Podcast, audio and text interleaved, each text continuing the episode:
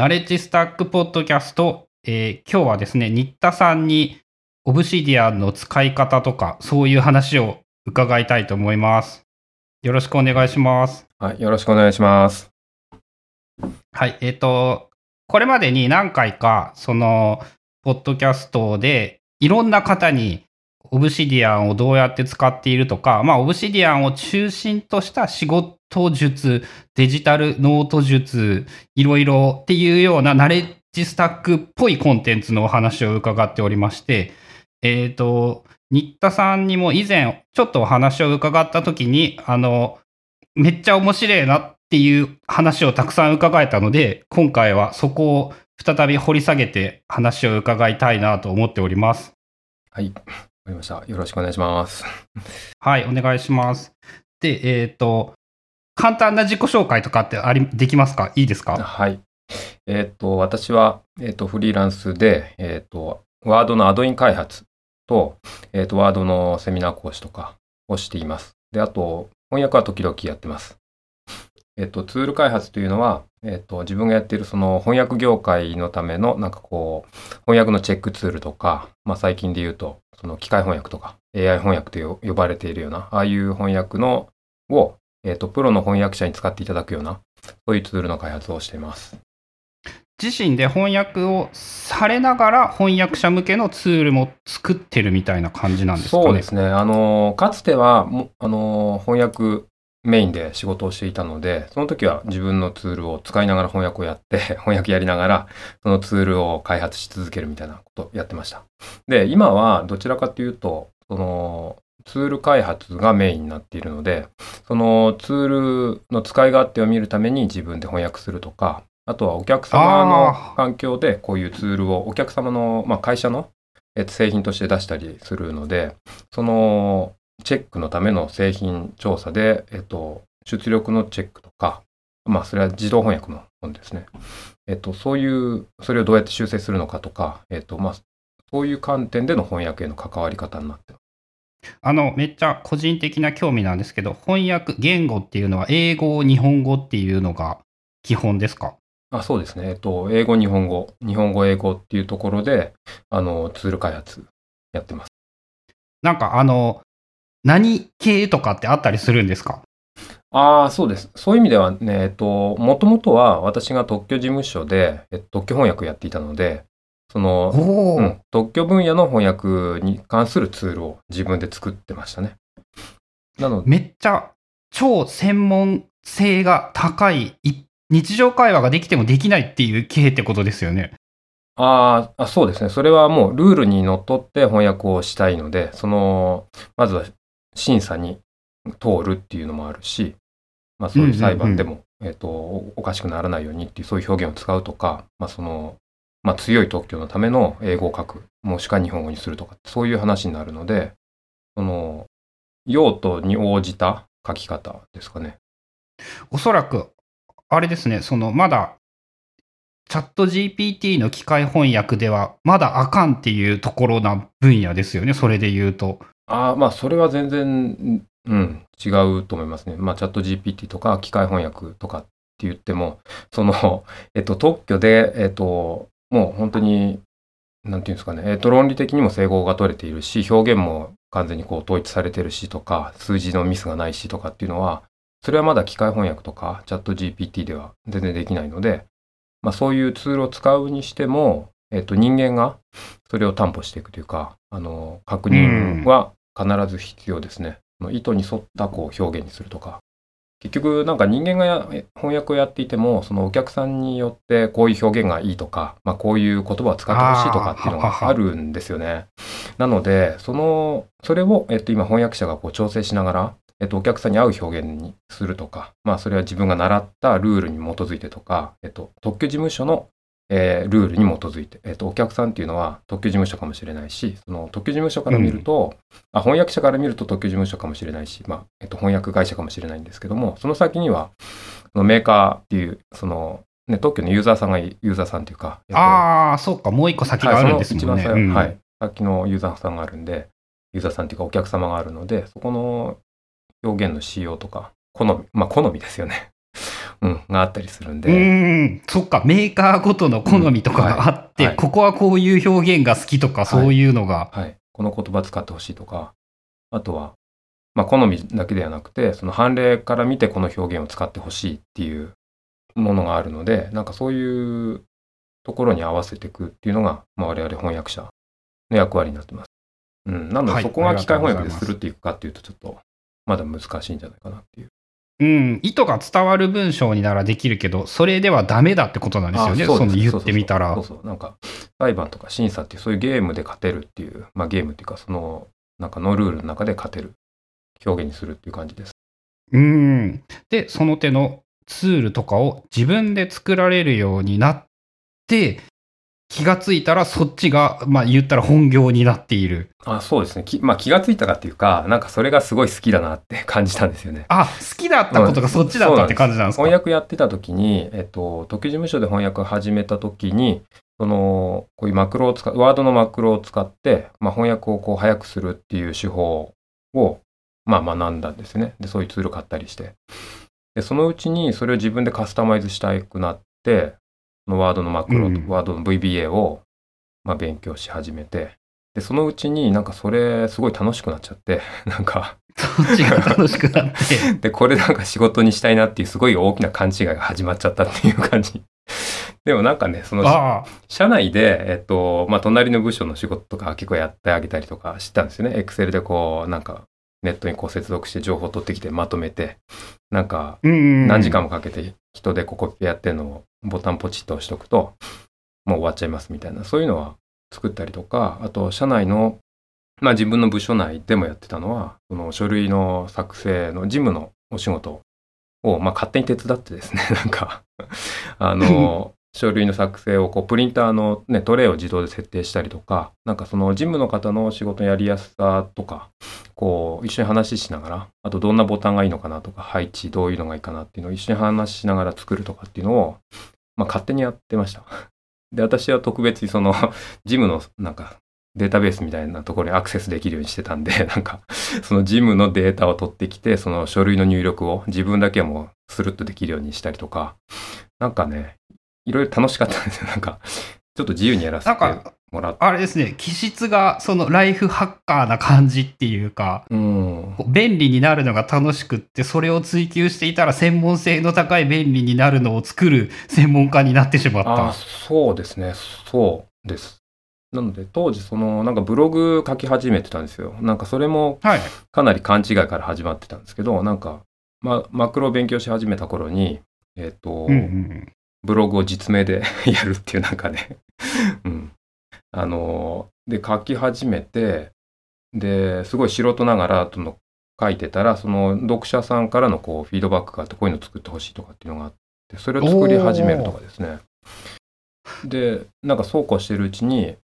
近所の特許事務所の方とかと一緒に遊ぶようになって、その事務所の社内の SE さんとこう、情報交換しながら、まあ教えてもらいながら、隣の事務所でこんなことやってるっていう なんか情報をこう飲みながら聞いたりして、で自分真似してとかっていうのをやって、なんとなくこう喜んでくれる人が目の前にいたんで、なんかそれも面白くて、自分が使わないのも結構いろいろ作ったりしてましたね。で、あの、あれですよね。やっぱ好きでやっていたら、それが本業になってしまったというタイプですよね。それで言うと。そうそうですね。そういうタイプですね。その、まあ、いろんな勘違いがあってよかったんですけど、その、勘違いは大事だと思います。仕事になるはずだ勘違いしないとうまくいかないっていうか。そうそうそう今だと多分ね、えっと、怖くてできない可能性ありますが、当時はもう勢いで、特許事務所辞めて、いや、これで食えるんじゃないかみたいな感じで。まあ、あと特許翻訳もや、やれ、やれば、あの、ある程度収入があるだろうっていうのがあって、その、まあ、もちろん急にその開発のね、お金入るとかってわけじゃないので、売れるわけじゃないんで、っていうのはありましたけど、思い切って飛び出してしまって、本当よ、良かったですね。今は、そうやっていろんな、ちなみにそれって、うんその何年ぐらい前だったりするんですか？それは、えっ、と、10 10 12年半とか、えっ、と、ちょうどね、えっ、と、311が、の、ああの時はいはいなんで。すよ。地震があった時、震災があった時で、その4月に辞めてるんですよね。と、そうか、2011年のタイミングですね。なので、はい、あのあたりからもう10年ちょいぐらはい、い10年ちょい。独立しはいて、うまくやれている。そうですね、本当にラッキーだったと思いますけど、なんか、いろいろなお客さんが見見つか見つけていただいたりとか、私、なんか、うまく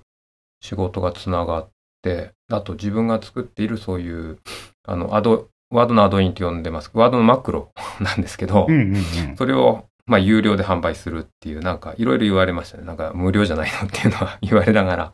でも、私はかなり早い。トウェア無料で売ったらね、やっていけないですからね。あそうそうそうエンジニアは。最初はね、結構作ってたんですよね。なんかツイッターとかでこういうのどうみたいに言われたりしてたことあったんですけど、でもやっぱり、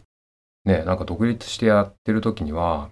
あの、いや、うん仲間の翻訳者に、じゃあこれちょっと調べ物やっといてって、ツイッターで振るわけにはいかないじゃないですか。なんか、それってね、えーそれと同じような感じで結構難しいのを、じゃあちょ、っと作ってくれる？みたいな感じで、なんか、いや、まあ最初面白かったんでやってたんですけど、なんかだんだんちょっとどうかなみたいな感じになってきたりとかして、恐る恐るいろいろ、えっと、有料で販売するっていうのをやってきましたね。うん。当初は、えーあ、そうだ。あ思い出したんですけど、あの、当初はなんでそんな大きな勘違いができたかっていうと、その、うん私がそのワードマクロを学んだ、その師匠が作ったマクロのメンテナンスをするっていう形で、そのまま引き継いだんですよ。なので、もともと商品としてはあったんで、それを作り直して販売するっていう、はい。その目処は、あ、目処っていうかそういう計画はあったので、まあ、それやってったらちょっと面白いかなみたいな形で、うん。はい。まず商品はあるなって思った。うん。そこから、しばらくはそれさえあればそうです、ねなんとかなる。うん。まあ、なんとかなるほど稼げるわけじゃなかったんですけど、まあ、なんとかなると覚えたんですそうよね。思えたので出ちゃったっていうのは、あれすごい重要だったなって 思いますね。うん。そうです。なんで、その、いう、なんかいろいろ作ったり、で、面白いなと思って、その独立前からブログで公開してたようなツールを、なんかこれお金、まあこれお金になるというか、売れるんじゃないかって思い始めたところから、こう、いろいろやり始めました。なんか。で、結構早い段階でサブスクを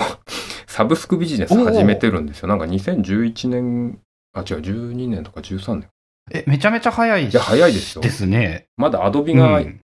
アドビが始める前じゃないですかね。とか。アドビ言うてまだ数年 ?7、8年？5, ?5 年は経ってる5年は経ってかぐらいまですよね。。結構前から、マクロで、なんか、サブスクかみたいな 感じのをやって、なんとなくパスワード作ったりして、ジェネレーター自分でなんとなく作ってみたりして。あ、そういうのも作ってるんですそうね。ちゃんとそうそう全部自分でややってたん。ですよね。うん。で、手動ながらそういうのをこう、なんか、パスワード発行して、どうぞ、どうぞってこうやってメールで送ってあげてっていう、まあ、ユーザーさん別に多くないんで、こう、うん、その、やってた時がありました。メールいただいて、こう、返信するみたいな。なので、なんかそういうので、ええ、いろいろチャレンジさせていただきながら、うん今、仕事になってます。未だに。ありがたいことに。で、えっと、そう。そこから本題っていうとちょっと変なんですけど、あ、そうそう。この話始めるとね、なんか止まんないんですよね。なんか。いや、すいやいません。いいと思いますよ今ね、まだもっと話そうかと思って。ちょっとこれ止めないいいね、あの、オブシディアンの話がしたいので、あ、そうそう。オブシディアンの話、ね。そそこにつながるようにしましょう。あそうそうそう。って。いうので、うんあの、ずっとワードだったんですよね。ほとんど全てのことをなんかワードでなんとかするっていうのが、新田さんの働き方のスタイルだったんですよね。そうなんです。その、先ほどの、そのパスワードの発行とか、あと請求書とか領収書とか、あとセミナーやってたんで、そのセミナー、あ、まあ、セミナーの時の領収書、手渡し用のまあファイルとか、まあ、印刷用のファイルとか、まあ、メールに送る PDF とか、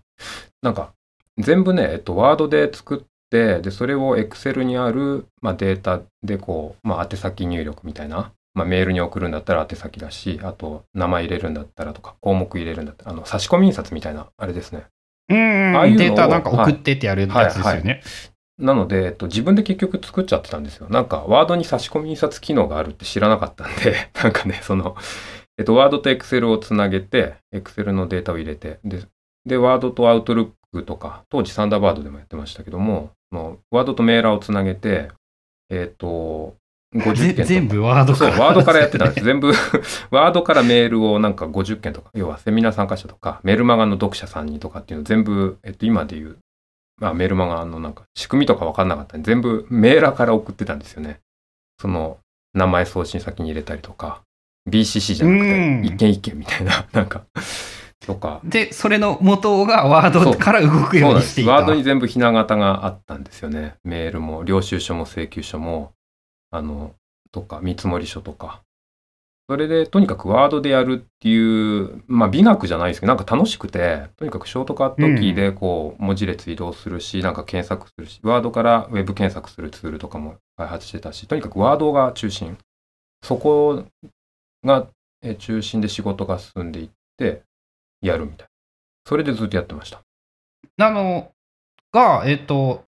あるきっかけというか、ふと思い立って、そのオブシディアンが割と今って中心になってきている感じなんですか、えっとね仕事って。あ、そう、そうなんですよ。それが、この1年で完全に中止になっちゃったんですよ。あ、1年レベルなんですね、その期間で言うと。あそうそうそう。そのゴリゴさんのそのセミナーを受講し始めた時に、えっ、と、ようやくは使いは、えーじゃなくて本格的に使おうと思った。その前に、えっ、と、ゴリゴさんのなんか、ポッドキャストか、えブログで、ボオブシディアンは知ってたんだけども、自分では全然わかんなくて、放置してたんですよ。ああー、はいはいはい。でもなんかそのセミナーが開始される、セミナーっていうか、ナレッジスタックが開始されるってなって、あ、これもう受けなきゃと思って。受けなきゃと思ったのは何かあったんですか、それって。ああ、そうですよね。えっと、あ、まあ、えっと、今、いろ、そう、そうですね。えっと、あ、そうなんです。えっと、今、ワワードに関する執筆をしてるんですよ、今。その、ああ、はいはいはい。そそうういえばうん伺ってました。うんうんワードのマクロについてすごい書きたいことがあったり、ワードのショートカットキーをね、こうカスタマイズしてとか、ワードのカスタマイズすごい僕大好きなんで、それずっとやってたんで、それ書きたいなと思って、えーまあそういうのをちょっと書いてるんですけど、でもその出版社さんと今やってる中で、いや、そ、そこだけじゃなくてワード全体に書いてねっていう話になって、そうすると、そうすると好きなことだけではね、本にならないでそうすからね。そうそうなんですよ。なんか偏りすぎてるますよね、みたいな。なんかそれって。で、なって、そのいろんなスタイルとか、まあいろんなワード機能あるじゃないですか。そのうんでめっちゃ多いと思ね、います。オートナンバリングっていうか、こう番号自動入力するとか。で、まあ私が普段使ってない 機能について、あの、書かなきゃいけないってなった時に筆が止まってしまって、全然書けないっていう期間が結構あったんですよ。で、もしくは自分が書きたいことがあるのに、何度も書き直して全然進まないみたいな。うん、っていうのをずっとやってて、もうかれこれ3年ぐらい書き続けてるのかな、今。2年半以上。結構そうですね。それはだいぶ行き詰まりますね。だらだらやって、途中もう、えっ、と、ごめんなさいって言って、やめてとか、休憩を取らせていただいてとか、仕事が忙しくなってちょっと休んだりとか、本当にメンタル的にダメになって本当書けないっていうのがあったりとかっていうのはありましたね。うんで、そそういうのもあって、えっと、オブシディアンがひょっとしたらなんかなんじゃないかなみたいな。あ、その、なんか、藁にもすがるではないけど、何か変えたらなんか解決の糸口が見つかるかもしれないみたいなう。ん、そうなんです。その、だってゴリゴさんもそうやって出版されてるし、なんかこう、物書きの方がどうやって使うのかなとかっていうのを見たかったし、ああ、ははは。そっか、し、じゃあ、あの、最初の興味は、執筆のためのオブシディアンみたいああ、なそうです、そうです。なんか、目的だったってことですかね。うん。ちょっとそう時間戻ると、そのアウトライナー、ワードをアウトライナーにして執筆に役立てるっていうのを、えっ、と、ずっとやってた時があったんですよ。それはもともと執筆とかじゃなくて、そのブログ書く時とか、なんか自分で記事書く時とかです。い依頼されて何かの記事を書く時には、あワードのアウトライン機能を使って、その書くっていうのをやってました。それはアウトライナーとして、その、ワードのアウトライナーっていう使い方ではなくて、その、えタックさんとか、えーな、えっ、と、ね、10、10年ぐらい前、16年、違うな。7、8年前ですかね。あの、アウトライナーについて書かれた書籍がアウありました。トラタイトル忘れちゃインプロセッシング入門あ、そうですかね。そうあれ読んでですごいなと思って、あの時にワードのマクロを作り始めたんですよ。そこでもワードあ、そう。そこで、えっと、タックさんの本に、そのワードマクロでこうやるあ、じゃあワードでアウトライナー、アイプロセッシングの、うん、アウトライン機能を使ってあアウトライン機能本を書くって言ってますね。そう、ヒントがあったんで、それを真似して、自分でそういうセッティングとか、えっと、えっと、アウトライナー専用のスタイルに自動的にセットして、で、こう、ショートカットキーでもうすべてのやりたい動作を全部こう、できるように、え組み直して、あ、組みな、えマクロで書いて、で、キーボードだけでこう、順序の入れ替えとか、えっ、と、うん。えっ、と、あ、えっ、と、従属してるその項目の開閉とかですね、えとか、あの、移動とか、うん、なんかそんなことをやってすごい楽しかった時があったんですよね。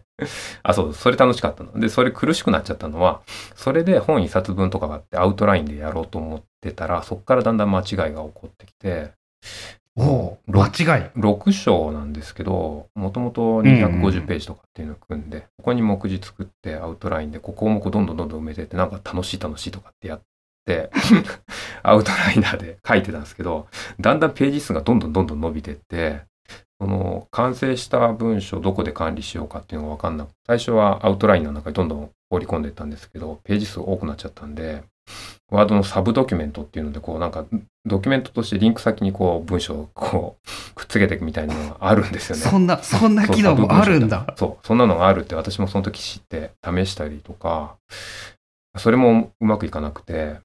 で、ああだこうだしてるうちにアウトライナーだけでなんか200ページを超えてしまって、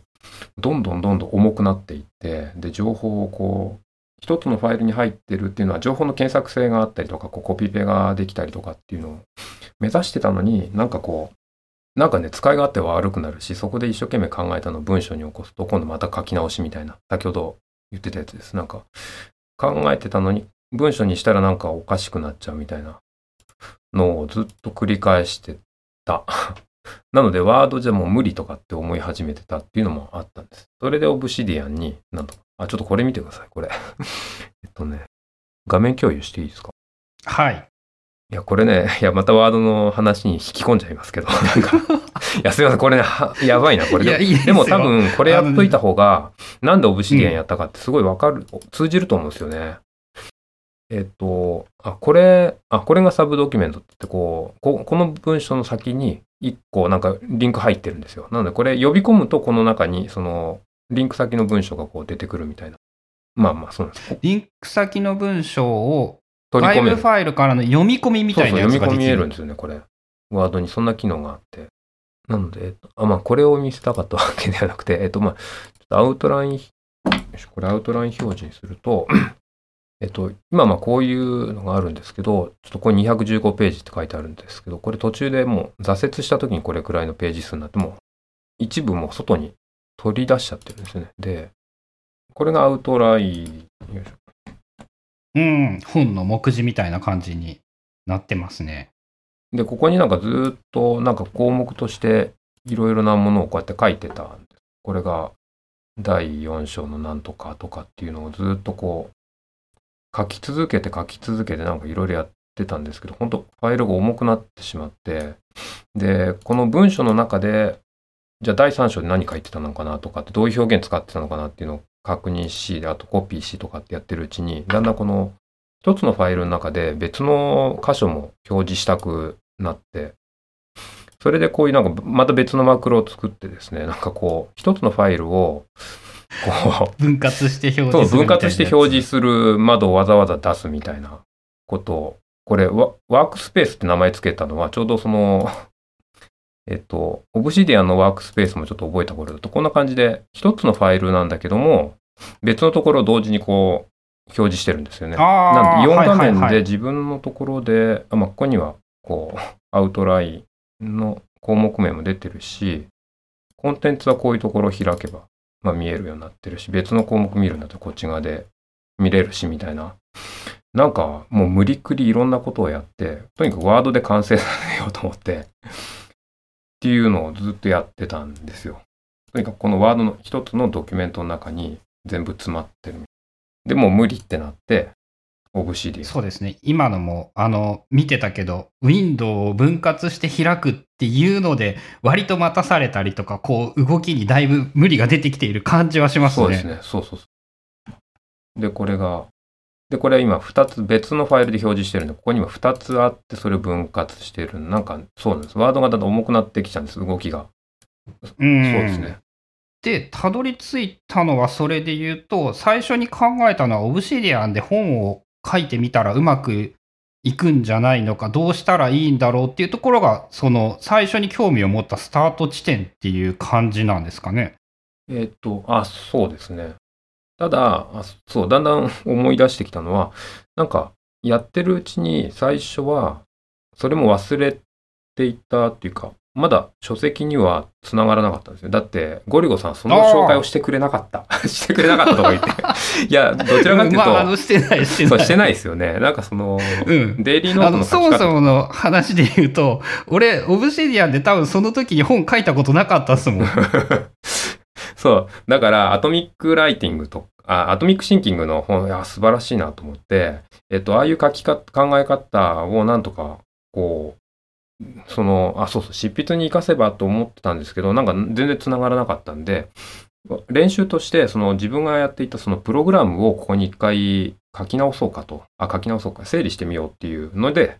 まず使い始めました。オブシディアン。ああ、そっか、その、平文、装飾がない文章を保存しとくなら、むしろワードじゃない方がいいですもんね、それで言うなら。プログラムみたいな、あの、なんて言うんだろう、文字サイズとか、その手のメタ情報がいらないものであれば、あ、そうかそうか。 Obsidian で十うん分便利に使えるってい十うのかな。分そうそう十分使えるっていうのに気がついてでなんかそのあまあ今もう出てこないですけどノートの整理をする前にフォルダをなんか自己流でなんかいろいろそうそのナレッジスタックを聞き始める前に自分で試行錯誤して失敗してたなんか残骸が今こうやって見えてるんですけどその当時はなんかなんとかして自分の記録をここに残してみてとか分類してみてとかっていうのをいろいろフォルダを作ってなんかどんどんどんどん階層構造にしちゃってやってる時期がありました。その時にその今やってる VBA のマクロをちょっと Python に移植したいなと思っていたので一部。なのでそのえっと、その十何年間かけて、その本当にズブの素人の時にこう書き始めてしまったようなコードが残ってるツールがあって、それを一度、まあ、リファクタリングというか、えっと、一回整理して、VBA で書き直したいけど、その前に一回 Python で書き直してみようと思って、で、そのためにどういう手順でこう、あの、処理がなされているのかっていう自分でも確認するために、えっと、一度書き出しました。そうしたら、それがすごいうまくいって、なんかその、ちょうどリンク先、リンク機能があるじゃないですか。なので、そのサブプロシージャーっていうか、えっと、大きな処理の中に細かい小さな処理があるんだけども、その手順をこう、書いていって、なんかそれを、大きなプログラムがあって、その中の細かなプログラムをリンク先で管理するみたいなニュアンスで作っていく。そう。なので、アウトラインみたいに、えっと、大きな流れは見えるけども、その先を見るときに一回クリックすると別のノートになって、そこにこう、処理の概要が見える。えっと、プログラムを貼り付けるわけじゃなくて、流れが見見たかったんで、あの、どういうプログラムをあ書かなくてもいいよくあ、そうです。プログラムに書いてないんですよ。わかるようにしたかったってことなんですよね。そうなんです。うんうん。でもその残骸が今どこにあるかわからないぐらい整理されてなくてす、これ、ご紹介したら多分すごくわかりやすかったんですけど、なんかそういうことをやりながら、なんか、あ、だんだんこう、オブシディアンでデータを管理するっていうのは、あ、こういうことなのかもしれないっていうのを体感的に理解してたのが、そこですね。なので、アトミックにまとめるっていうのは、その、アトミックっていうか、その、すごく小さな要素でまとめていくのは、そのプログラムの書き方でも、えっと、同じような感じなので、その、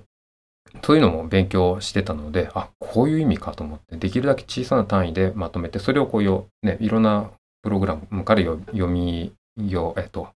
再利用するような、再利用しやすい単位でどんどんまとめていって、えっと、っていう考え方があるので、えっと、それにもちょうど合致して、なんか、まとめるのが面白くなって、それで最初にやり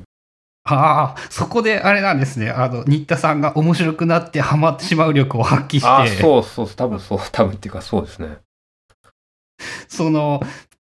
実は目的が当初の目的と全然違ってたんだけどあ、、そうそうそう。面白いかうんらハマれてしまって、うん、そのままオブシディアンもなんかどんどん使って慣れることができてしまった。あ、そうです。やることがあったんです。そうなんですよね。あ、そうだ、そうそうそう。だから当初の目的でもないし、えっと、そうですね。だからデイリーノートとか教えてもらった機能は全く使ってませんでしたね。なんか、なんでデイリーノート使うんだろうってよくわかんなかったんですよ、当時は。ああ、はいはいはい。た、そうですね。多分デイリーノートとかは割とセミナーとかでも早い時期からこれはとてもいいと思うぞってよく言ってたと思います。でそこの意味がわからないっていうか、なんでデイリーノートつける？あ、当時はまだワードで、ワードに to do を書いて、ワードでそのタスク管理とか、あと自分の時間管理とかもやってたぐらいなんですよね。ワードのアウトライナーを使ってタスク管理とその月間の仕事の量をこう一覧化したりとかっていうの。それもまたワアウトライナー。それもワードでやってた、ね、アウトライナーを中心に回ってた時期があったんで、えっと、オブシディアンでこうデイリーのタスク管理をする必要性は全く感じてなかったんですよ。むしろアウトライナーのマクロをゴリゴリ書いてるのが面白くて、どっちかというとそれ使いたいんで、なんか そこでやるみたいなことやってましたね。なので、最初は、えっ、ー、と、執筆のためにオブシディアンを使おうと思ったんだけれども、自分が作ったプログラムを整理するという目的でオブシディアンを使ってみたら、それがすごくうまくはまって、ちょうどなんかいろんな相性が良かったんでしょうね。こういう大きな流れがあった時に、こういう処理の要素が、まあ、これ結局途中で止まってますけど、大体のとこで全部完璧にやる必要なかったんで、その自分がやりたい、まあ、Python にしたいなと思ってたところだけをこう見える化してたんです。で、必要な深掘りしているところがあるので、これでどういう処理してたっけっていうのをやってって、ここに、えっと。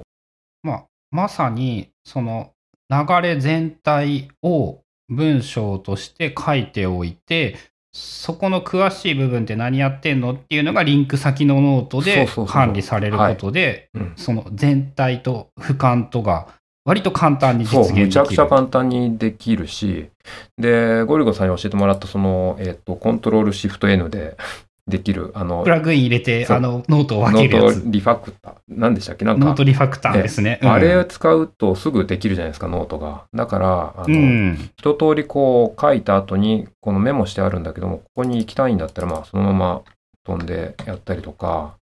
そういうことをなんか重ねていくうちに、だんだん、あ、こうやって使うとすごく便利だな、みたいなのが分かってきて、それで、そうですね、はま、まあ、はまってたっていう言い方になるで、こう、深掘りしていくとどんどんその先にまた処理がつながってるので、えっと、いける。で、これがすごく面白かったのは、その、すごい軽いじゃないですか、テキストファイルで。で、少なくともワードに比べたら相当軽いですね。すごい相当軽くて、うん、えっと、うん、これが良かったなっていうか、あの、で、アウトライン的な使い方にままさしくなっているし、その階層を上に上げれば、あの、こういう全体像が見えるし、細かく深掘りすれば、まあ、ノートをどんどんどんどん辿っていくんですけども、えっ、ー、と、後ろに戻るで、戻せるじゃないですか。これ多分、オルトの左でやってなんだろう。あの、マウスで後ろに、はい、戻る、進むでできるから、なんかクリックでどんどん深く掘れるし、戻れるしとかっていう、その、なんか情報の俯瞰性がちょうど、ちょうどうまくマッチして、ここから入りました。多分そうですね。やっぱめっちゃ相性が良かったんでしょうね。しかも最初にやってみたことっていうのが、そのすごくオブシディアンが得意な、まさにリンクでうまくノートを整理すると、こうやってうまくいくぞっていうのを、たまたまなんですかね、それを選んだ理由っていうのは。たまたま、まあ、やらなきゃいけなかったところを何とかしようと思ってたところに、じゃあ使ってみようかなみたいな感じになれた。で、なんか私が多分ちょっと得意なのは、えっと、自分がこれやってほしいことは、他の人が欲しいはずだからと思ってネットで探すんですよ。なんか多分他の人も多分やってるはずなので、なんか、なんかやってんじゃないかなとか思って。で、そういうふうにちょっとこう情報を収集しながら、ちょうど修正しながらできた感じ。だから、このコードの管理も結局途中で気づいたんですけども、その、これなんていうんですかね。いまだに、この点々点を書くと、あの コードが書けるじゃないですか、これ。ああ、はい、あの、コードモードみたいなやつですね、用語で言うと、はい。で、これでなんか Python とかって書くと、その Python の表記の色でやってくれるじゃないですか、なんか。JavaScript とか。シンタックスハイライトと呼ばれるやつ。うん、はい、シンタックスハイライト。うん。それもできるって気づいて、いや、やっぱそうだよね、とか思って。うん。とか。で、ショートカットキーのカスタマイズもできる。そうすると、もうほとんどワードの自分でカスタマイズしたのに合わせて、もしくはワードのショートカットキーに合わせていろんなものを組んでいくと、どんどん使い勝手が良くなって、まあ、スタイルのコントロール、シフト、あ、違う、オルトコントロール数字みたいなのは、これ、ワードのスタイルの設定になるんですけど、1、2、3とか。こういうショートカットキーは、そのまま。自分の好きなようにカスタマイズできて、それを、その今までワードで作ってきた資産を簡単に移植することができた。そうなんです。この移動とかね、えっ、と、LINE の移動とか、これもワードでやってたので、ワードのショートカットキーと全く同じようにしてやってるみたい。なので、その、それもあって、徐々にできるようになったんですかね。なんかこう、作業対象があって書きたいこともあるし、その整理したいこともある中で、で、えっと、もうコンテンツ自体は溜まってますよと。えっと、VBA で書いたコードがあって、それを見ながら少しずつこう整理してった。で、それを 見やすく書き換えて、今度は Python に移植するっていうタスクもあったんで、なんでその、ちょうどね、ここがすごいいい作業場所になったんですよね。ああ、そうですね。今の話を伺うと、やっぱ最初にうまくやれたのは、なんて言うんだろう。いい意味で考える要素が少なかったっていうか、うんうん、その作業的なことをそこでやれるから、その今までやってたことがほぼそのまま少しずつなんですかね、移植できて、自然にこっちが得意なことはオブシディアンが得意なことはオブシディアンに乗り換える、乗り換えるっていう言い方は変か。ああ、でもまあでもあれですね、乗り換えたというか、この作業は今までやってなかったのを確かに試しましたね、ここで。他で試してたわけじゃなかったので、VBA を Python に書き換えるっていう作業自体は、うん、ちょうどその作業が発生したっていうのも、まあ、発生したとかやろうかなと思ったのも良かったかもしれないですね。そうですね。それで言うと、あの、秘訣というか、やっぱなんかやりたいことがあって、オブシディアンを使ったら、たまたまそれがすごく用途と合致してうまくいったみたいなので、いいやりか、いいやりたいことがちょうどあったって感じなんですかね。うん、そうです、そうです。で、ちょうどうまくいったっていうことですかね。で、そこからさっきもちょっと話が出てきたんですけど、えー、実は今はそのデイリーノートみたいなやつもめっちゃ使うようになってるんですよね。あそうそうそう。なったんですよ。ど、これね、どこでやったか、始めたかも全然思い出せないんですけど、あ、でもこれ、そうか。たどればわかるんですよね。いつぐらいからやったかっていうのは。うん、ああ、デイリーノートがどこから書かれているかが見れば、どこから始めたかがわかる。わかりますね。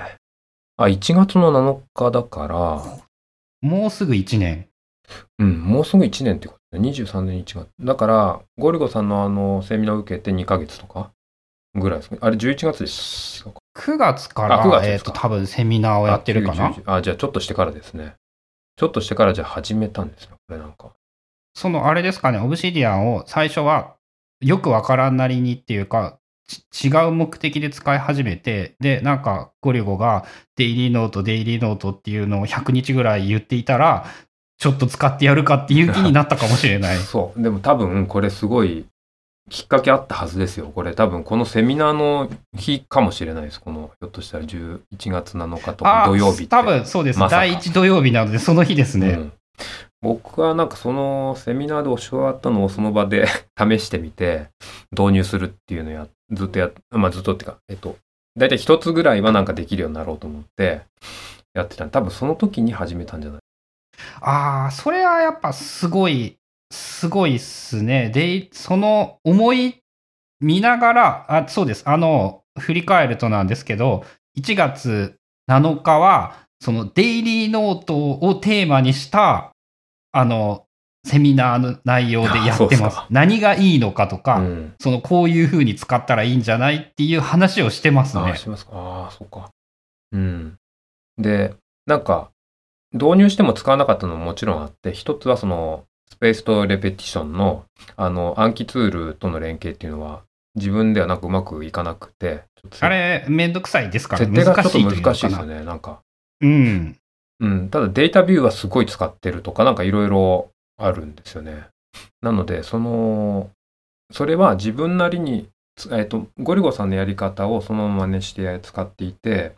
で、途中から、あ、そうです。前回そのゴリゴさんと話をしたときに、お話しさせていただいたときに、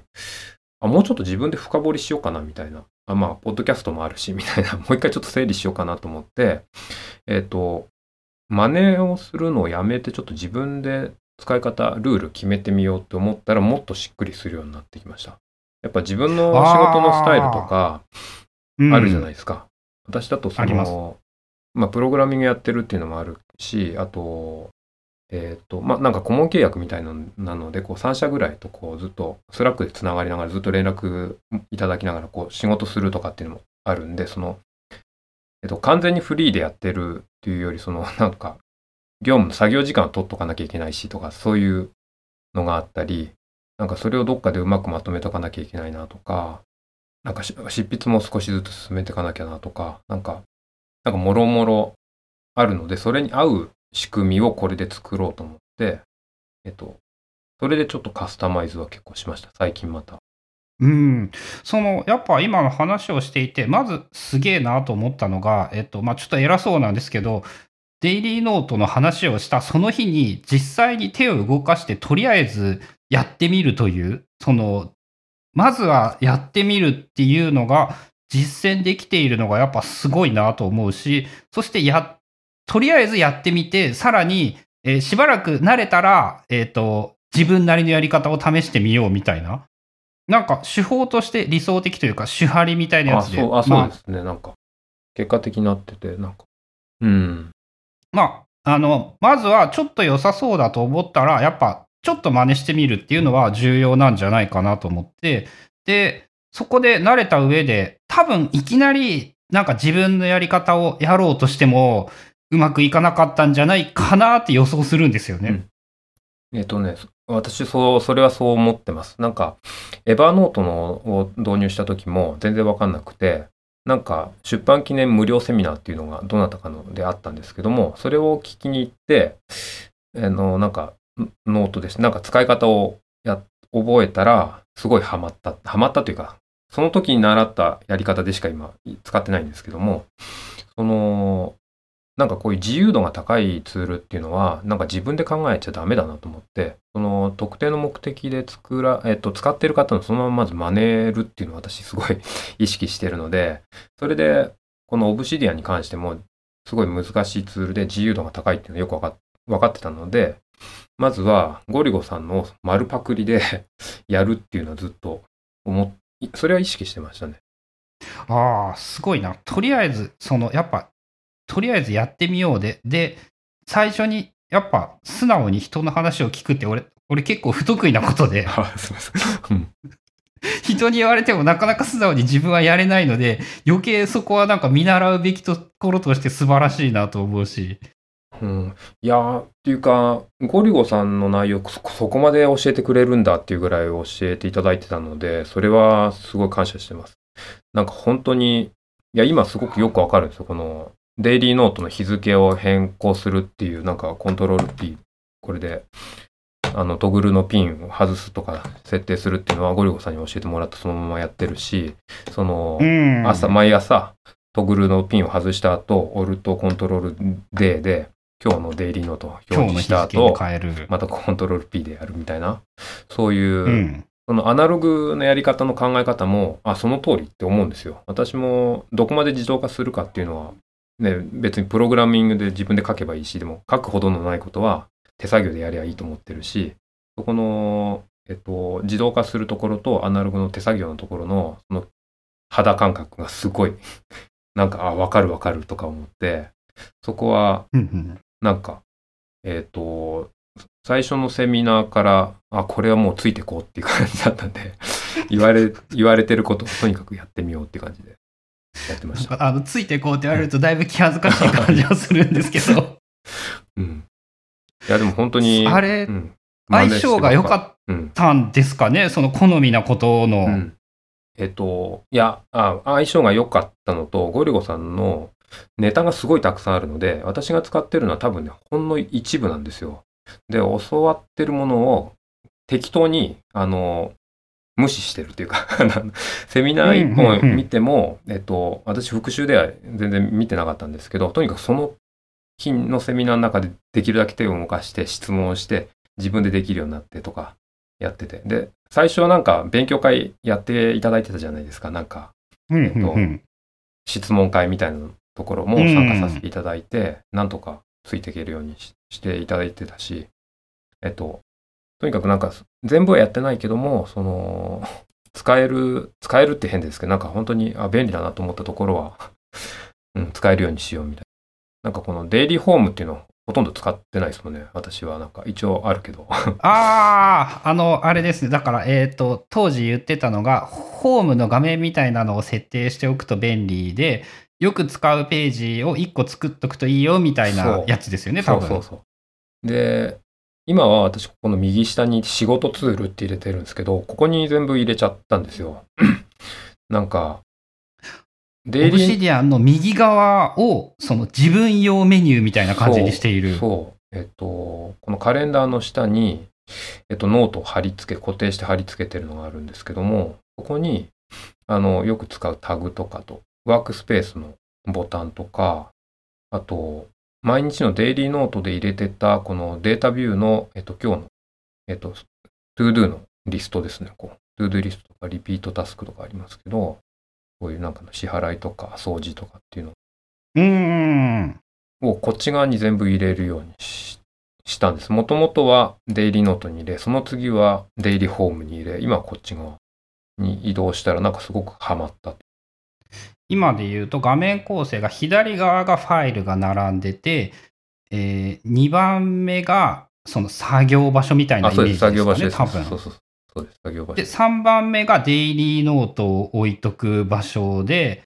一番右にカレンダーとよく使うページ一覧がある。はい。えっ、ー、と、よく使うページというか、これはワークスペースと、こっちはね、タグ、これタグとして使ってるんですよね、このはあ。先ほど申し上げた通り、あの、顧問先の仕事が何時間やってるかとかっていうのを記録するために、ここの作業をするときには、これをこっちに引っ張ってきて。ああノートリンクで何時から何時までの記録の元になるこの作業っていう目印として作るノート。なんかこれも試行錯誤中ですけど、こっちの納期管理のこういうノートはそれぞれあるんですけども、この仕事別に。うん、これで時間管理じゃなくて、その月にそのいろんなタスクが入ってきた中の合算にしたいので、その合計としてこの一つのなんかタグを使うみたいな、会社別の、プロジェクト別のというか。まあ、すごい大雑把に言うと、この会社の仕事、この会社の仕事、この会社の仕事っていうのを3つ作っているみたいなイメージですよね。でそれ以外に私のツールのえっと、タグがあったり、こう、自分がやってるプロジェクトとか、いうのありますね。すげえ。あの、なんて言うんだろう。最初に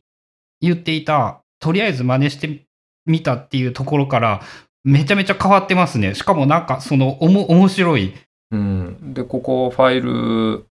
で、その、項目別には、えっと、月の、えっと、あ、こう、えっと、ノートパソコンこっちだ。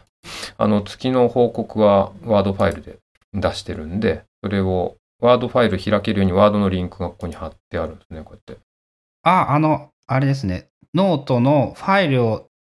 埋め込むもしくはその参照リンクみたいなやつを作る。コントロールでドラッグして、ファイル自体をここに、うん、えっと、リンクをつけるってやつですね。ファイルを貼り付けるんじゃなくて、ファイルを、のリンクを貼り付けるっていうタイプでやってるので、結局、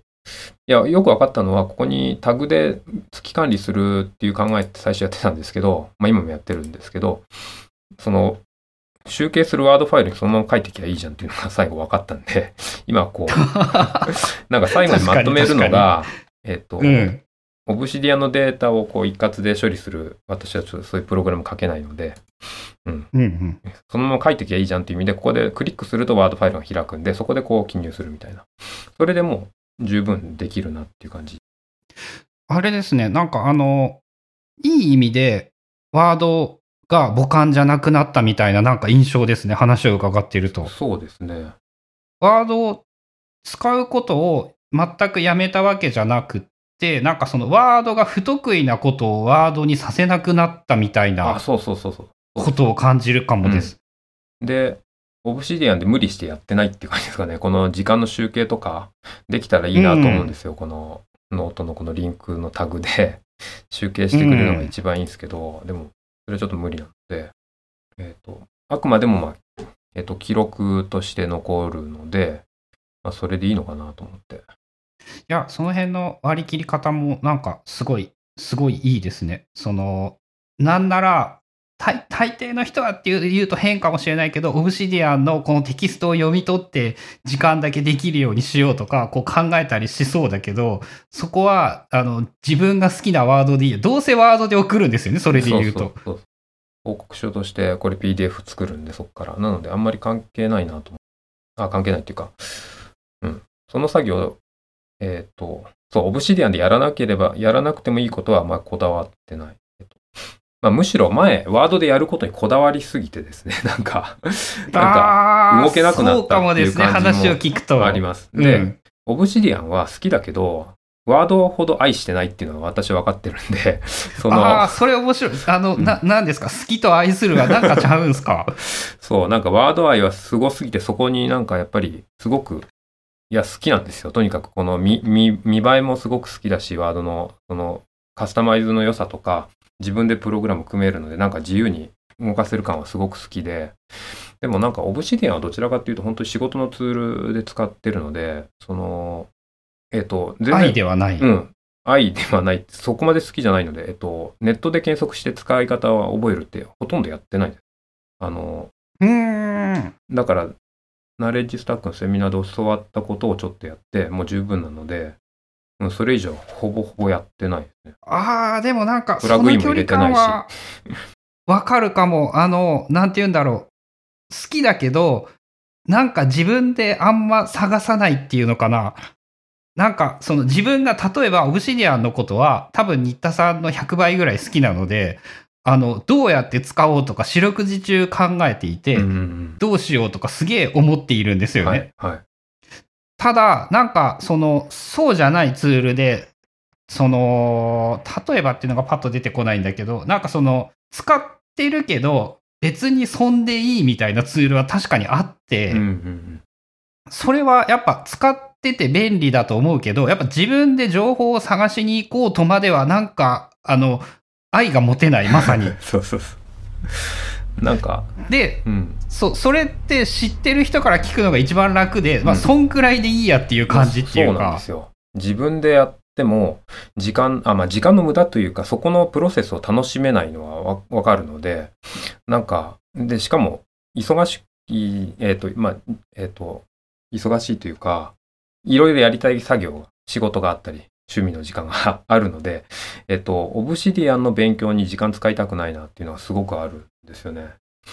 なので、そういう意味ではあまり、えっと、プラグインを使って便利にとか、えっと、なんか別の機能を使って、まあグラフって使ったことないし、えー、うんなんかいろんなもの使ってないんですけど、今使える機能を教えていただいた中でもう十分楽しい。もう役割はほぼほぼでき、役割っていうかものすごいできるようになっちゃった。これ執筆用のところに、えっと、アドバンスト URL という機能でボタン今クリックしたら、えっと、ワークスペースが表示されました。で、ここには。執筆モードに変えるみたいなやつですね。はい。で、ここには、うん、えっと、デイリーノートも入れるようにしてるんですね、作業日。これ前回の作業日が出てますけど、ここで、デイリーノートの ToDo が開きつつ、デイリーノートはちっちゃくなるんだ。ちっちゃいけど、執筆してる時だけなので、あなん次の何だったっけって見えればいいぐらいかなと思って、うん。前はホームに戻って見てたけど、めんどくさいなと思ってここに入れたぐらい。でも、ここには、うん、ここにツールが入ってるので、ボタンでこう、いけるとか、えっ、ー、と、で、ここに執筆用の、えっ、ー、と、大きななんか全体のやってるああ、そうですね。この全体像、自分の好きなファイルでできるのはやっぱでかいですよね、オブシディアンの場合。で、ここが執筆の目次があって、結局ワードで作ったのを、えっ、と、ここに目次入ってますけど、えっ、と、このすべて、この辺にすると、オブシディアンなんか全部入れました、結局。ワードで書いたものを。そうすると。ああ、そこはそういう判断になったんですね。なったんですよ。ワードで、で、そうしたらやっぱりすごい効率が良くて、かつて書いてた表現とか説明の仕方とか、えっ、ー、と、ここで何か同じこと、まあ、繰り返、結構ね、私は意図的に繰り返し書い、同じこと書いてるんですけども、えっ、ー、と、くどくないかなとか、どういう表現で同じこと言ってたかなっていうのを確認してるとか、え、ー、難章の難項に書いてあったかなっていうのを確認するのは、ここでオブシディアンで探してます。検索機能で。で、内容は、えっと、まあ、見つかれば、検索でも使いますし、こう、辿っていって、えっと、そのまま画像とか全部入れて、やってます。だからそういう意味では作業の効率も全部上がりました。そういう全体を俯瞰するとか、内容確認するとか、いうのも含めて。で、今はここの執筆中のところは ここ見るとゴミになってる。何回も書き直してる、未だに あの、今まで使ってなかった機能を、えっ、と、じゃあ自分なりにどうやって解釈しようかなとか、えっと、他の人どうやって説明してるのかなとかっていうのを見ながら、そのじゃあ海外の人どうやって説明してんだろうとか、マイクロソフトの公式ページは何言ってんのかなとか、日本のユーザーは何言ってるのかなとか、っていうのをやっていくと、この機能新しいので、まだなんか、ボタンのクリックの仕方だけはみんな説明してるんだけども、どういう意図で、どのタイミングで使うかっていう解釈がないなとか、だんだん分かってくると、それを書き始め、書きたくなってきて、それを確証を持てるまで自分が使ってなかったんで、とりあえず使う、使いながら書いて、でも書いてるうちに、だんだん違うことに気づいて、もう一回書き直して、で、もう一回書き直してみたいな。原稿ができないけど、でも執筆は一応進んでるような、えっと、まあ、編集者さんとやり取りしながら、方向を確認しながらやってるんですけど、でもそういう試行錯誤の、えっと、履歴がここに残せるとか、えっと、この辺はボツなんですけど、えっ、ー、と、うん。でもなんかその、どこ調べたっけとか、えっ、ー、と、記事になってないけどメモして、なんかどういう根拠で、どういう根拠でこういう考えに自分が至っていて、ここがわからないっていうのを全部残しているし、えっ、ー、と、これはどっかで、え他の章に書かなきゃねとかっていうのが見つかったりするので、それをえっと、記事、どこかにこう書き留めといて、そのリンクがここに貼れるとか、その便利さ加減ってやっぱすごくて、なんか、とっちらかってたのが、こう、頭の中で今までずっとやってたんですよ。プログラミングもそうだし、なんかこう、ブログ書いたりするのも、なんとなくやってたのを、今、書籍にするっていうので正しい解釈。えっと、マクロの記事は私の解釈で全然 OK だと思ったんです。勝手にやってたんで。ショートカットキーの使い方とか。で、ワードというこの人様が作ったソフトをどう解釈、どう使うかって、やっぱり自分の解釈がどうかって他の人と一応確認しながら 今やってるんで、うんえっと、それで、えっと、その根拠を残しながら自分はこう思うっていうのを、えっと、メモできて、で、それを文章にするっていうのが、こう、この中で完結、あ、完結というか、できてるのはすごくいいなっていう感じはします。なんか、あれですね、まさにまさにオブシディアンでその知識を整理するというか、うん、もうまんま書籍の執筆、学、割とアカデミックな方向だと思うんですけど、この話で聞くと。うん、その参考資料を自由に貼れた上で、原稿を自由に書けて、いらんかったら没原稿として、没原稿にしてしまえばいいとか、うん、それはやっぱワードだと同じことが非常、一つのファイルではやっぱちょっと困難ですよね、あ、そうそう。一つのファイルじゃちょっと無理ですよね。この分量とか。重いし。えっと、あ、そのメモをしたときに、なんかメモを掘り下げていくときの書き方がやっぱ分からなかったですよね。このアウトライン機能でそれをやろうとしたときには、なんかうまくいかなかったですね。あの、ここに確かに、えっと、アウトライナーとして使うようにスタイルも、えっと、そのタックさんの本とか見て、こう、文字の大きさとか書式変わらないように全部してあるんですよね。このレベルを変えても。で、とか、やってたんですけど、なんか、ワードせっかく使ってるのにアウトライナーとしての一言だけでこう、えっ、ー、と、書いてたので、細かい説明書いてないし、ワードのアウトライナーは画像を貼ると画像見えなくなっちゃうんですよね。このアウトラインの表示では画像が表示されないので、この画像を見ながらこの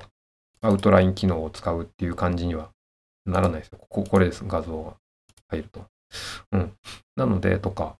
うん、なんか、やりづらいですよね、ワードで。このこういう研究深、深掘りしていく感じとかって。あれですね、この話で言うと、その、たくさんが言っていたのを、ほぼほぼ、その丸受けての話なんですけど、ワードが得意なのは、あの、プロセス型のアウトライナーではなくって、プロダクト型のアウトライナーだみたいな言い方をしていて、その、ある程度型が固まってから、最後の見た目の整えるっていうのかな。多分そういうニュアンスだとワードのアウトライン機能ってめっちゃ便利なんですけど、その何を書こうとかどうやって書いていこうっていう段階では、ワードにはその良くも悪くも余計な要素がいっぱいあるので、多分そのそこで考えを進めていくっていうのはきっと向いてなかったんでしょうね。えっとですね、あ、そうですね。そこの補足で言うと、えタックさんがおっしゃってたのは、えっと、そう、おっしゃる通りです。で、あの、ワードは書式つけたり見見栄えを良くするっていうのを、そのアウトラインの表示、この機能から、あの、最終的な印刷イメージのところ、印刷レイアウトのところに、えっと、シームレスに変わるの、シームレスっていうか、さっと変わるので便利だと思います。で、その、ある程度の規模の中では、それはたくさんもやられてると思うんですけど、そのアウトライナーとして、えっ、と、アイデアを練るとかって全然できると思うんですよ。その、えっ、と、ある程度のことであれば。あの、すごい大きな研究開発とかじゃなくて、えっと、一つのテーマに対して、えっと、例えば一つのワードの記事に対して、えっと、ワードの、えっと、ショートカットキー設定にの記事書いてくださいって私が言われたら、多分ワードで作るもできると思います、今。えっと、そんなに深掘りしなくてもいいし、そんなに飛び回らなくてもいいっていうのはできると思うんですけど、今回みたいにその、記事がなんか50とか60とかあるぐらいのをこうまとめて、やろうとするとちょっと難しかったのかなって感じ。そうですね。まあ、文字数で区別するわけじゃないけど、多分1万字に満たないぐらいなら、ワードのファイル1個でなんとかなるような感じがするし、それを超えてくると、やっぱそのか家庭の段階でワードはちょっと辛い気がしますね。うん、すね作っている過程というのか、うん、そうですね。なんかその、私今やってるのは特にその結論がまだわからないときに、えっ、ー、と、書きは、えっ、ー、とあ、かつてやった失敗は、結論がわからない、ぼんやりした中でなんか書けそうな感じでワードで書き始めてしまうとか、アウトラインが完成したと思って、それをもとに、えっ、ー、と、原稿を書き始めた時には、書いた後で必ず変えてるとか、なんか、やり直しっていうの何度も何度もやって、結論すら変わってしまってどうしたんだみたいな感じ。で、画像もう一回撮り直しかみたいな、まあ、結構やってたんです。で、その、結論がある程度決まってるものに対して清書するとか、それをある程度の中での、えっと、ブレインストーミングしながら書くっていうのはワードでいける感じするんですけど、今、その、オブシディアンでやってるのは、今やってるのはまさしく結論が、これどういう意味でこの配置になって、こういう機能になっちゃったのかなとかっていうのを考えながらやってると、なんか ワードで、まあ、要は、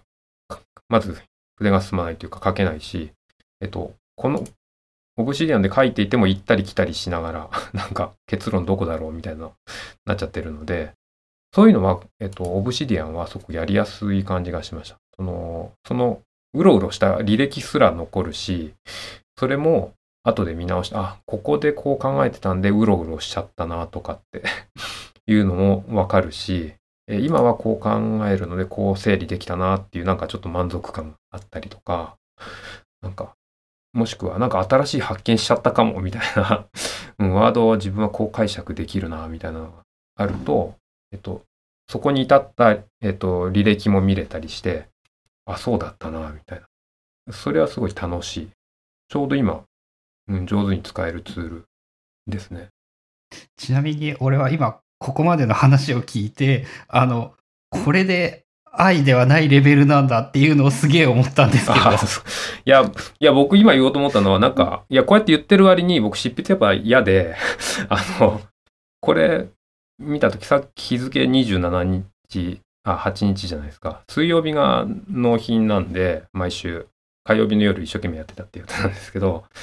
一回納品するともうね、見たくないので、開いてないんですよ、これ。簡単に言うと。ああ、ギリギリまでやらない系。だから本当は、毎日ここのえっと、執筆フォームを開いて、いきなり、はい、スタートみたいにやるのがいいかなと思うんです。その、えっと、産業でも書こうっていう、えっと、ゴリゴさんの言ってるのは、本当にその通りだと思うんですね。この、一日少しでも書いて、少しでも修正、思うんですけど、できないんで。うん、でも、わかる。わかります。でも、スイッチが入るんですよ。この瞬間に。あ、そうだ、ここまでやってたな。うん。これを開く気にならないですからね。そのこういう仕組みを作らないと。してないです。うん。ただこれやっぱりこのプロジェクトごとにその必要な、これはまた別のプロジェクトがあって、今やってるものがここまでやって、まあ、メール文貼り付けたりとか、えっと、関係するリンクやったりとか、その深掘りした内容がこっちに書いてあったりとか、画像があったりとか、これは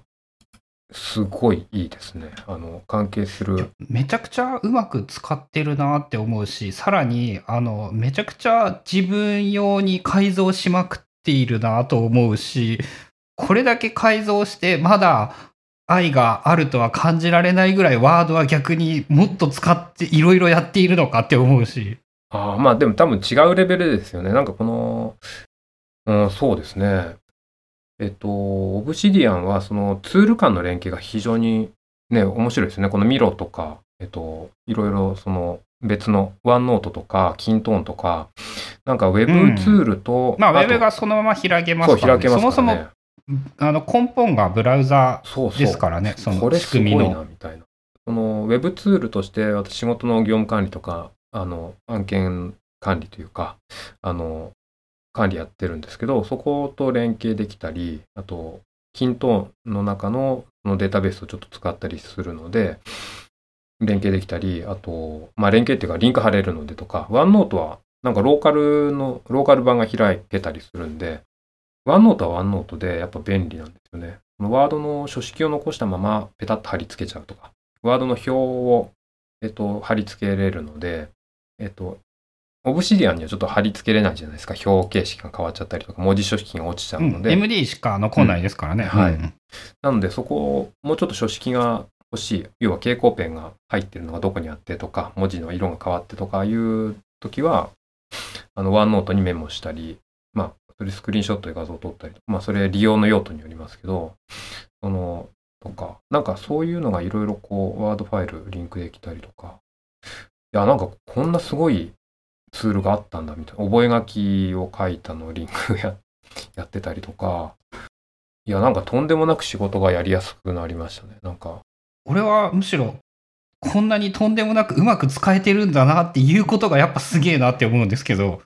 すごく自分の、自分の用途に合うように多彩な機能をたくさん使っている。なんかあのプラグインとか特に興味ないとかっていう話ですけど、なんかそうじゃない次元で自分用にうまく使えているような印象を受けますね。うん、最近覚えたあの技は、ゴリゴさんがあのさりげなくやったあのノートのコピー、 make a copy っていうやつ。うん、やります、やります。あれ何気すごい便利じゃないですか。これ11月のが今載ってますけど、12月を作るときには、今まではこれ12とか書き換えちゃってたんですよね。だから履歴を残さずに、えっと、ノートの履歴を残さずに、そのえっと、続編を作る場合新しいノートに直していた。えっと、あ、いや、新しいノートに直さずに、えっと、12って書き換えちゃったりとか。ああ、そそうですね。その、同じファイルを使い回していたそうそう、使い回してファイル名変えちゃったりとか、まあ、もしくは新しいノートを作るときには、うん、まあ、コントロール N で、ノートの直下に、まあ、新しいものを入れて、とかやってたんですけども、なんか make a copy ってやると、その、そこに帰属してるフォルダの中にできるじゃないないですか。同じフォルダにできます。のとか。なので、私は今、その、プログラム、プロジェクト管理はプロジェクトっていうフォルダに入れてるので、その直下にそのまま同じものができるってすごく便利で、えっと、え要はこの、ハッシュタグも入れてるし、えっと、プロジェクトっていうのも、のフォルダに入れてるしとかなんか、もろもろのちょっと設定を今までめんどくさいなと思いながらやってたんですよ。コントロール、コントロール N で新しいの作って、で、なんかハッシュタグで。前と同じやつを書いてインプログですよね。そうそう。で、書いて、で、フォルダーの移動をしてとか、ここで、うん。えっ、と、プロジェクトに入れてとかってこういうのやってたんですけど、メーカーコピーってなんか全部できるじゃんとか思ってで、いらない情報はそこで消せばいいし、なんか、っていうのがかなりヒットしました。これはあれですね、自分の中で、なんかあの、可能な限りあらゆることを、そのリピートの仕事術に使用戦略みたいな呼び方をしていて、その前回使った資料とかテキストは、繰り返しの仕事に何とかして、それをできるだけ使い回そうというのかな。で、そうですね、メーカーコピーいつから無意識に使うようになったんだろう。そういえば言われてみると、それも俺今やっぱ新田さんに教えてもらうまで、えっ、ー、と、手法として便利だっていうことを伝えることができていなかったかも。そう、これすごいいや、あの、さりげなくやられてるの見て、あ、これっていうのは、なんか、その時のセミナーでもらったのはそこでしたね。なんか、メーカーコピーかと思って。そこです。そこが、それ、うまいですね。うまいっていう言い方は変かな。あの、こういうの便利やっていうのを見て、その、えっ、ー、と、言っていた、ちょうど話す前に喋っていた、あの文章にしてしまうと、必要なことしか伝わらんくなるけど、喋りとか動画だと、その意図していなかったことが相手にとって便利になったりする。ああいう動画セミナーの本当いいとこですよね。なんか、私もワードとか、まあ、エクセルとかそういうオフィス製品を勉強したのは、その、すごく使える方と一緒に使ってた時に、どういうショートカット機この人使ってんのかなとかって結構見てて、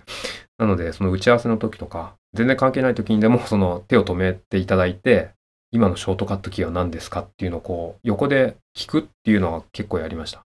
その、よく使ってる人の手癖とか、えっと、機能の使い方とかってすごい勉強になるので、その、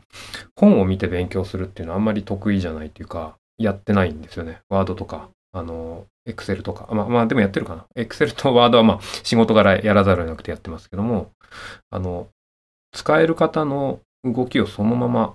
えっと、もうそこには洗練されたものがあって、本当に考えられてやってると思ってるので、それをそのまま使わせていただくっていうのは、いいなと思ってて、あの、ナレッジスタックはまさしくそういう宝庫だと思ってるんですよね。ゴリゴさんの技の、その、Mac の使い方とか、なんかいろいろ、ブラウザの中のその、なんかいろんなものが、そのまま見せていただいてるので。そうですね。まあ、C そこでちょっと乗っかって言うならば、確かに、あの、セミナーでは意図的にオブシディアンを使ってデモをするようにしていて、その、まあ、実際にこんな感じで操作できるっていう、やっぱその文章では意味がないことっていうか伝わらんことが伝えられることこそがやっぱ動画でわざわざやる価値があることだと思うので、その時間効率で言ったら、やっぱ記事多分あの内容を、なんて言うんだろう。コンテンツだけ圧縮すれば10分か15分で終わるんですよね。まあでもやっぱそうじゃないことが大事なんだろうなっていうのは最近自分でも思うようになってきていて、やっぱその効率じゃないところから学んだ方が効率がいいというのか、っていうのは、その、すごく思うようになってきてます、最近は。そうですね。私すごいそこに助けられてると思います。なんか、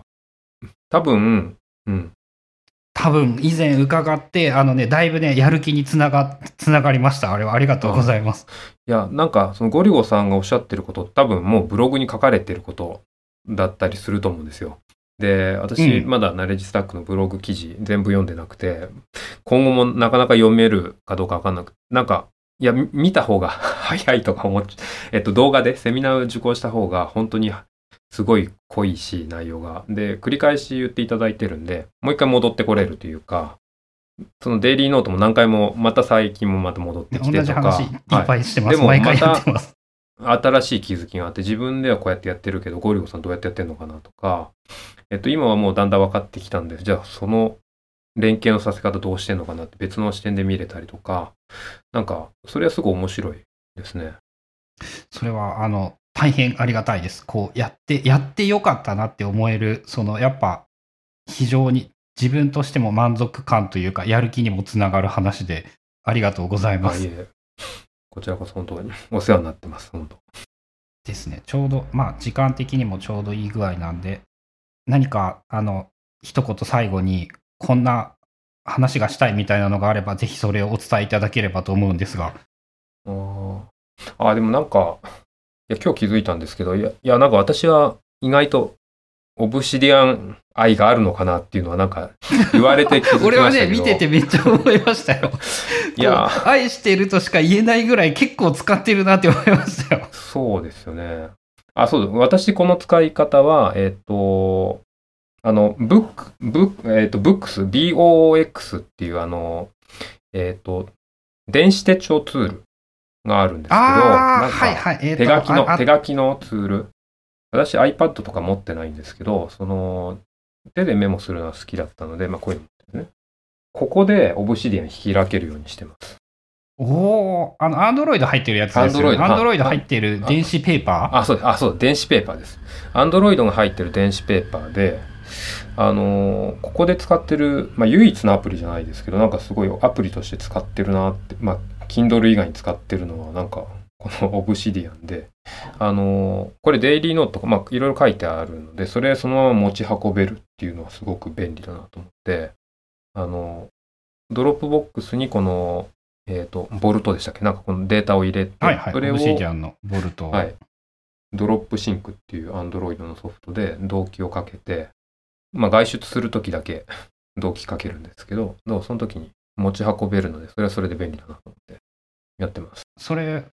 面白そうですね。それ、その話もまた後で聞きたいです。はい。でもそこね、そんなに、そこまで愛してないですね、そこは。いや、でも意外と愛してないって言っといて愛してたと思うから、それもそうかもしれないですよ。なんかまあ便利だなと思って、その読み物系とか、なんか、やっぱりあれですよね、えっと、